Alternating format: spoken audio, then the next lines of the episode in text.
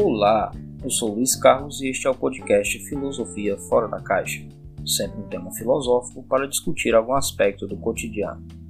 Este podcast tem frequência semanal e você pode acompanhar as novidades no Instagram e na sua plataforma de podcasts favorita, sempre aos sábados.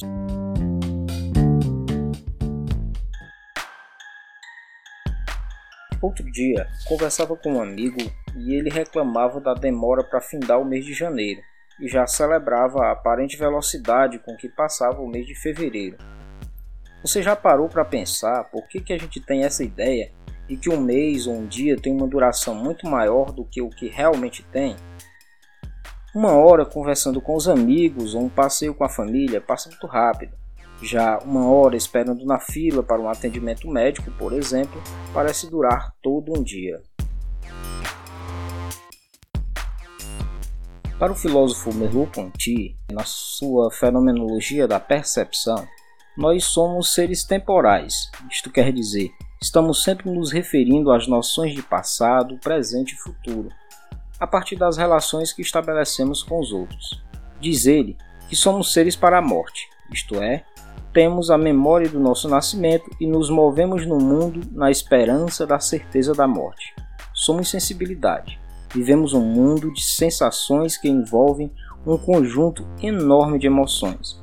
Uma recordação da infância, por exemplo, nos faz retornar no tempo, embora saibamos que este tempo não volta. O filósofo Bergson ele corroborava com essa ideia de que o tempo ele é resultado de sensação, tanto ele é uma criação humana. Daí deriva a noção de que às vezes o tempo pode parecer passar mais rápido ou mais lentamente.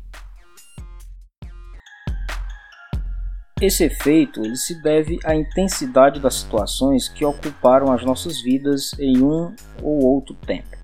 Quanto mais memórias afetivas dolorosas temos, mais parece que o tempo passou de maneira mais lenta.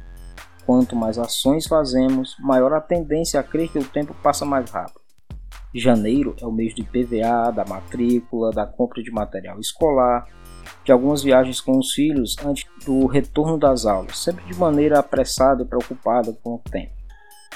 É, portanto, um tempo de emoções e preocupações extremas, Logo, essa sensação de aparente lentidão. A filosofia oriental explica essa realidade apontando para a noção de tempo como sendo essa criação humana, uma vez que é mensurado pela nossa régua pessoal e emocional, ou seja, pelas nossas sensações. Alguns povos encontraram explicações semelhantes e explicavam o tempo como um processo cíclico essas expressões podem ser encontradas tanto na Kabbalah judaica como em registros da cultura maia.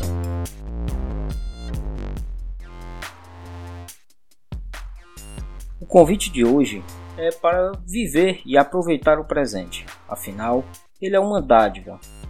Mas compreenda que ele é consequência de tudo que você fez no passado.